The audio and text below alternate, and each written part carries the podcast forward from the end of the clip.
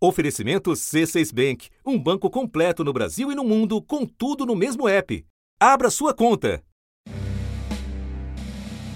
Na última vez em que o assunto tratou da relação entre as Forças Armadas e o governo Bolsonaro, ouviu o seguinte alerta do ex-ministro da Defesa, Raul Jungmann.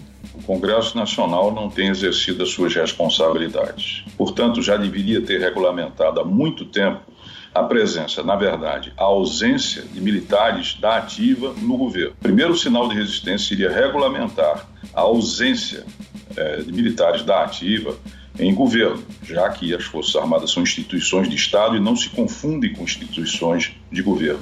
Era início de junho e o comando do Exército tinha acabado de livrar de punição o general da Ativa que violou o regulamento ao fazer comício com o presidente da República.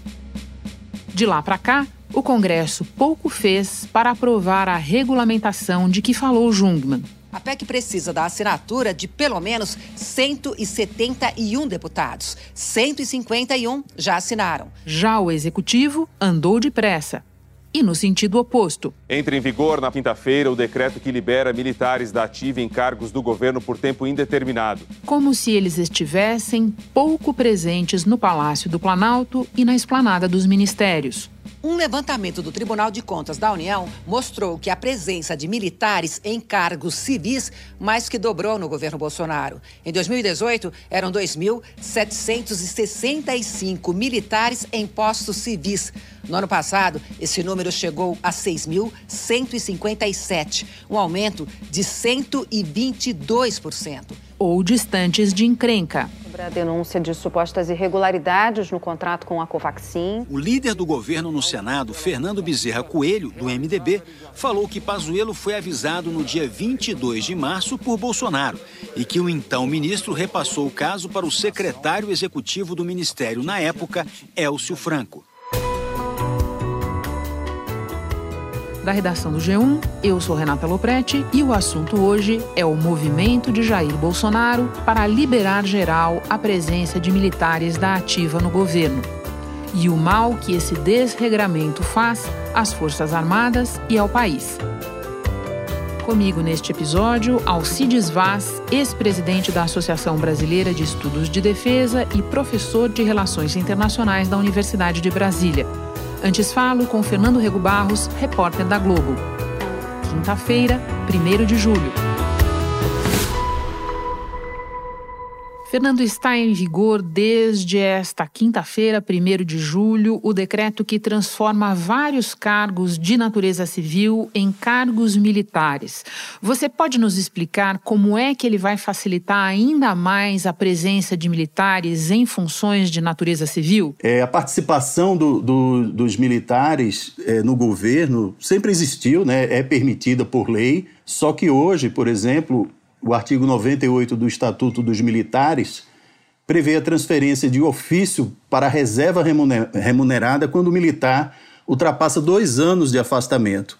Pelo decreto, esses dois anos deixariam de ser uma exigência e o, o militar poderia ficar, continuar na ativa, exercendo o cargo civil, independente de tempo, né? independente desses dois anos esse decreto entrando em vigor abre uma porta enorme para que mais militares participem do governo sem necessidade de entrar para a reserva. Certo, participem por tempo indeterminado, pelo que você está nos explicando. Agora eu te peço que nos dê alguns exemplos de cargos que passam a ter natureza militar com esse decreto. Olha, passam a ser considerados cargos de natureza militar para militares da ativa, né? aqueles exercidos no STF, nos tribunais superiores, no Ministério da Defesa, é, na AGU também, na Justiça Militar da União, no Ministério Público Militar. O mesmo acontece com cargos em funções exercidos por militares da Marinha, que estão colocados à disposição, por exemplo, do Ministério de Minas e Energia. Agora, Fernando, esse decreto vem sendo alvo de críticas. Boa oportunidade para eu te pedir que explique para quem não está acostumado a acompanhar o trabalho legislativo, as decisões do executivo, em que hipóteses um decreto deixa de valer. Olha, Renata, um decreto presidencial pela Constituição de 1988, ele deveria ter funções limitadas né, ou puramente administrativas. Os decretos editados pela presidência só poderão ser derrubados ou pelo Supremo Tribunal Federal ou pelo próprio Congresso. Por meio de um decreto legislativo. Ele apresenta um decreto legislativo e esse decreto ele é votado. Se passar na Câmara, precisa passar no Senado, mas não vai à sanção presidencial uma vez aprovado, vai à promulgação. E pela via do Supremo, como é que funciona? No Supremo, ele pode ser revogado também por meio de uma ação de inconstitucionalidade apresentada por algum partido. Se um partido entender, por exemplo, que o decreto é inconstitucional, ele apresenta essa ação de inconstitucionalidade ao Supremo e o Supremo vai lá julgar se procede ou não essa ação de, de inconstitucionalidade.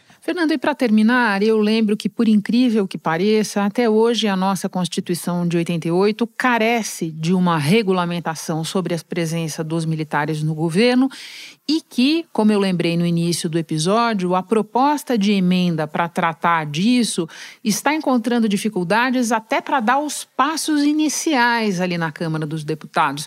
Você pode falar disso, desse ambiente no Congresso? O que, que isso reflete? É, existe já uma PEC, né, uma, uma, proposta de emenda à Constituição, que prevê mudanças né, na, na, na, presença dos militares no governo. Né?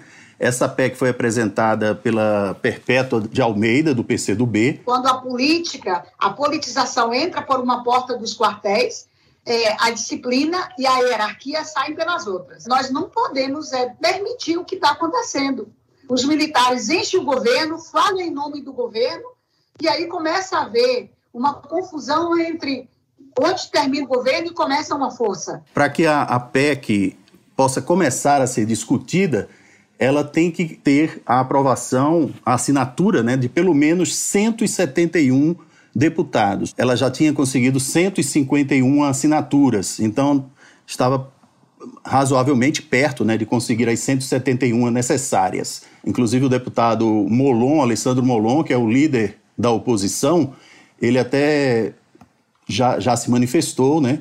Ele já disse que era totalmente inconstitucional essa, esse decreto do presidente, que precisa ser derrubado, né? E ele disse que o decreto exorbita o poder do executivo e estabelece uma regra em sentido oposto aos princípios estabelecidos na legislação. Então, assim, a gente vê já uma grande movimentação no Congresso para conseguir, de fato, é, derrubar esse decreto. Né? Eu agora vou conversar, Fernando, com o professor Alcides Vaz, mas antes me despeço de você, que conversa comigo todas as noites no Jornal da Globo e pela primeira vez vem ao assunto. Foi um prazer. Bom trabalho aí. Prazer foi meu, Renata. Muito bom conversar com você e poder conversar com todos os ouvintes do assunto. Alcides, num passado não muito distante, lideranças das Forças Armadas costumavam ser muito ciosas de sua imagem ao falar de corrupção. Corrupção, você percebia nessas conversas, era considerado um assunto dos civis, dos políticos. E agora a gente vê o general da Ativa e ex-ministro da Saúde, que ocupa cargo até hoje no Palácio do Planalto, Eduardo Pazuello, e o ex-número 2 da pasta, o coronel da reserva Elcio Franco, bastante implicados no rolo da Covaxin, para nem falar de outras histórias. Quais são as consequências disso para as Forças Armadas? A perda de credibilidade.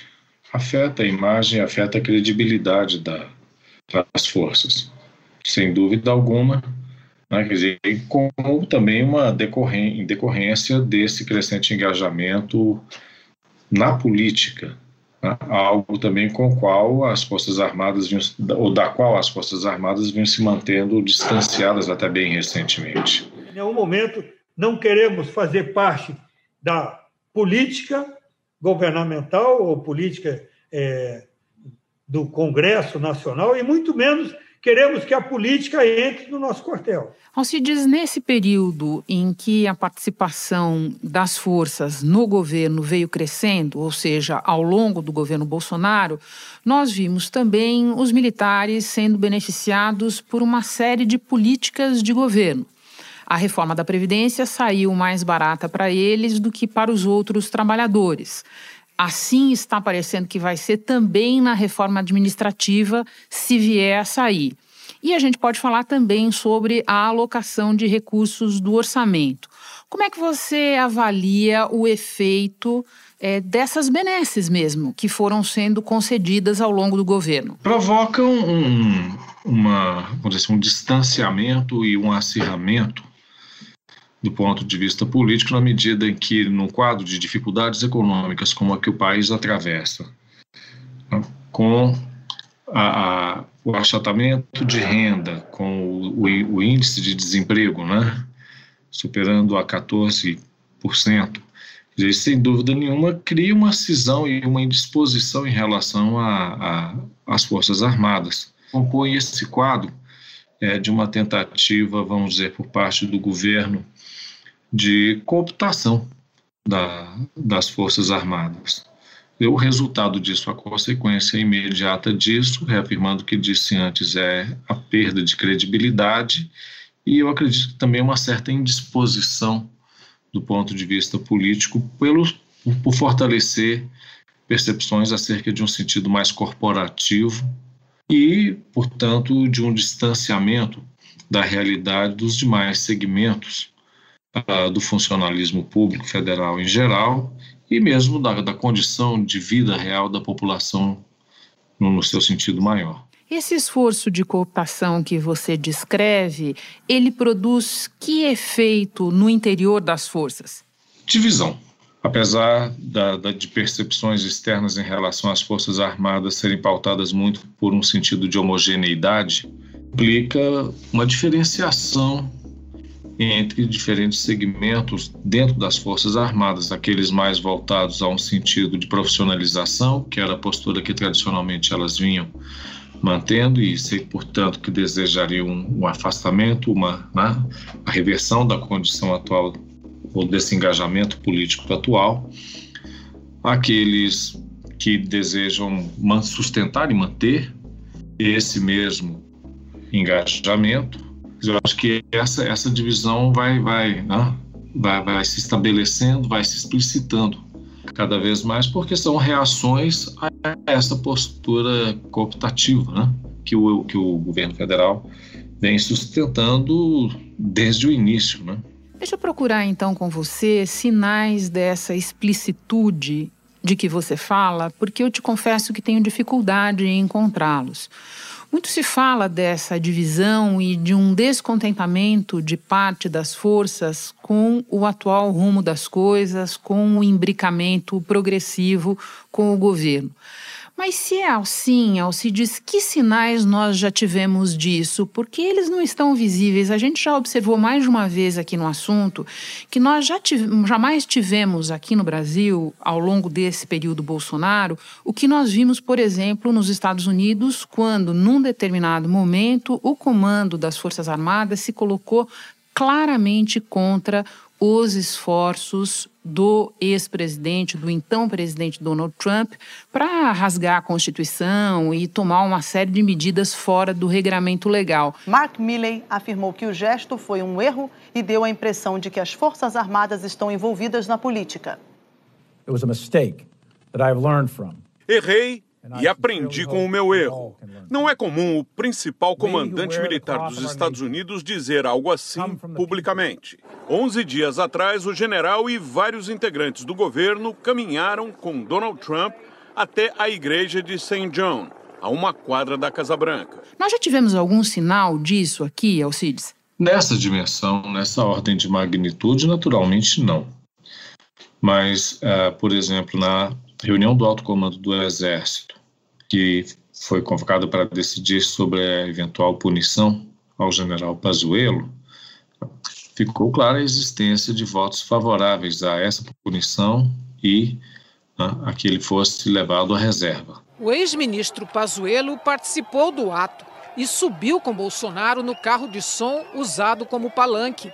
O general estava sem máscara Pazuello não só desrespeitou as medidas sanitárias impostas para conter a pandemia, Como general três estrelas da Ativa, ele infringiu o regulamento disciplinar do Exército, que considera transgressão manifestar-se publicamente o militar da Ativa sem que esteja autorizado a respeito de assuntos de natureza político-partidária. Eu acho que também as declarações do próprio vice-presidente, general Hamilton Mourão, que não tem sido também muito cuidadoso no sentido de de não, não publicizar suas visões, ou seja, ele tem né, se manifestado publicamente. O próprio vice-presidente da República, Milton Mourão, general da reserva, reforçou que o estatuto proíbe esse tipo de manifestação.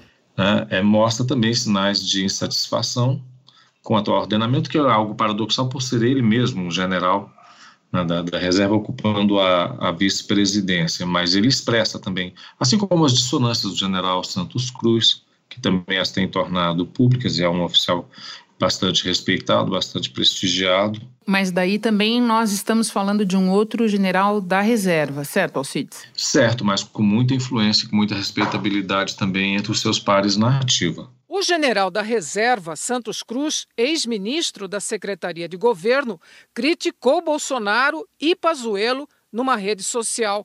Ele escreveu: o presidente e um militar da ativa mergulharem o exército na política é irresponsável e perigoso. Desrespeitam a instituição. Um mau exemplo que não pode ser seguido. Péssimo para o Brasil. E é compreensível que haja essa dificuldade em detectar esse tipo de visão, até porque aqueles que as esposam, que as adotam, observam eles próprios o princípio de não fazer manifestações políticas. Né? Eu acho que isso, de fato, é, é, dificulta enormemente a percepção e a avaliação de qual é, vamos dizer, o tamanho desse segmento, o peso desse segmento dentro né, da, da, da dos altos escalões das Forças Armadas no, no momento. No, no, caso Pazuello, né, a, a, a, decisão tomada né, em torno da, da não punição foi interpretada como sendo também um gesto para evitar o, uma crise ainda maior do ponto de vista político entre, né, no caso, o Exército Brasileiro, o Ministério da Defesa e a Presidência da República. Houve parte das interpretações nesse sentido. Vamos então examinar um pouco o decreto que agora entrou em vigor. Ele dá natureza militar para vários cargos que sempre foram civis contribuindo ainda mais para o desregramento da presença dos militares no governo. O jornal o Globo fez um levantamento mostrando que nas Américas só a Venezuela não limita de maneira nenhuma a presença de militares da ativa em funções políticas, em funções de natureza civil. Na tua avaliação, o que é que isso revela sobre os rumos do Brasil? Revela um esforço do, de parte do, do executivo, a meu ver, de remover dificuldades à presença de militares em funções políticas. E nesse sentido, é uma seria paradoxalmente uma, uma aproximação gradual à natureza do próprio regime venezuelano, né, no sentido de, de fortalecer o componente da presença militar, de de alguma forma fragilizar ou desacreditar poderes de Estado, quer dizer, compõe, né? esse é o movimento que compõe um contexto mais amplo no, no qual vão se tornando gradualmente mais visíveis os componentes de um projeto personalista de poder, de um, de um projeto autoritário, um projeto que né, fragiliza as instituições de Estado e fragiliza o Estado democrático de direito. Alcides, num parecer enviado ao Supremo, a Advocacia Geral da União defendeu que civis sejam julgados pela Justiça Militar quando as condutas deles foram, forem consideradas ofensivas a instituições militares, o que, digamos, é algo bastante amplo. O que é que você nos diz sobre essa possibilidade? Olha, me parece algo bastante assim, preocupante, assustador, me parece quase um ato de exceção ou seja, que civis possam ser julgados por uma, né, pela justiça militar por emitirem opiniões contrárias, é, é, acho que coloca em questão mesmo a própria liberdade de pensamento, de expressão. são garantias constitucionais. Me parece um, um, um passo, uma medida nesse sentido bastante preocupante, bastante preocupante no que diz respeito à, à própria natureza do ato em si, submeter civis a instâncias militares. Quando, e um desacreditamento das próprias instâncias né, jurídicas compostas para tal. E qual te parece será a reação do Supremo a isso? Olha, aí vamos falar mais do ponto de vista das expectativas, né?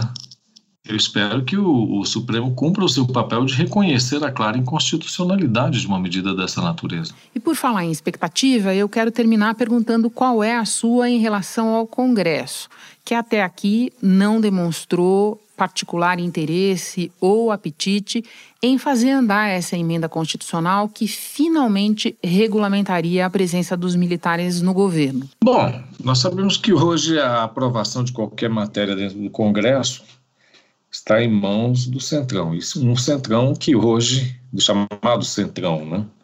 Um Centrão que hoje é governo, é base de apoio ao governo, portanto, suscetível de alguma forma, em, em alguma medida, às demandas e às, aos desígnios do atual governo, mas acho que de outra parte também se vem paulatinamente se sentindo empoderado também para estabelecer a sua própria pauta Acho que dependerá muito do sentido que as questões que estão sendo suscitadas no âmbito da comissão parlamentar de inquérito venham a tomar. A denúncia de cobrança de propina no Ministério da Saúde para comprar vacinas agravou ainda mais a crise no governo. O diretor de logística do Ministério, Roberto Dias Ferreira, que já havia sido citado no caso da Covaxin, perdeu o cargo depois das acusações de ter exigido um dólar a mais de propina em cada dose de uma outra vacina. Além do então diretor de logística, Luiz Paulo Dominguete disse à Folha que havia outra pessoa no jantar em que a propina teria sido pedida. O jornal afirma que era o coronel da reserva Marcelo Blanco da Costa, assessor direto de Roberto Ferreira Dias no Ministério na medida em que coloquem o governo cada, cada vez mais numa postura de fragilidade, numa postura mais defensiva, eu acho que o Centrão se sentirá mais apto a imprimir suas próprias pautas e, eventualmente, até, né, por exemplo, se afastar do apoio a uma medida dessa natureza. Agora, quanto mais perceberem que, que lhes convenha a aproximação e o apoio à agenda do atual governo, enviado ao Congresso, quer dizer, aí sim permanece essa possibilidade de aprovação de medidas dessa natureza, não somente dessas, mas de outras, né, que apontem na mesma direção de ir compondo uma transformação, uma mudança, que eu diria de, de, de cunho fragilizador das instituições. Alcides, muito obrigada pela conversa, pela análise. Bom trabalho para você aí. Eu que agradeço a oportunidade. Muito boa tarde a todos. Este foi o assunto podcast diário disponível no G1, no Globoplay ou na sua plataforma de áudio preferida. Vale a pena seguir o podcast no Spotify ou na Amazon, assinar no Apple Podcasts, se inscrever no Google Podcasts ou no Castbox e favoritar no Deezer. Assim você recebe uma notificação sempre que tiver novo episódio. Eu sou Renata Loprete e fico por aqui. Até o próximo assunto.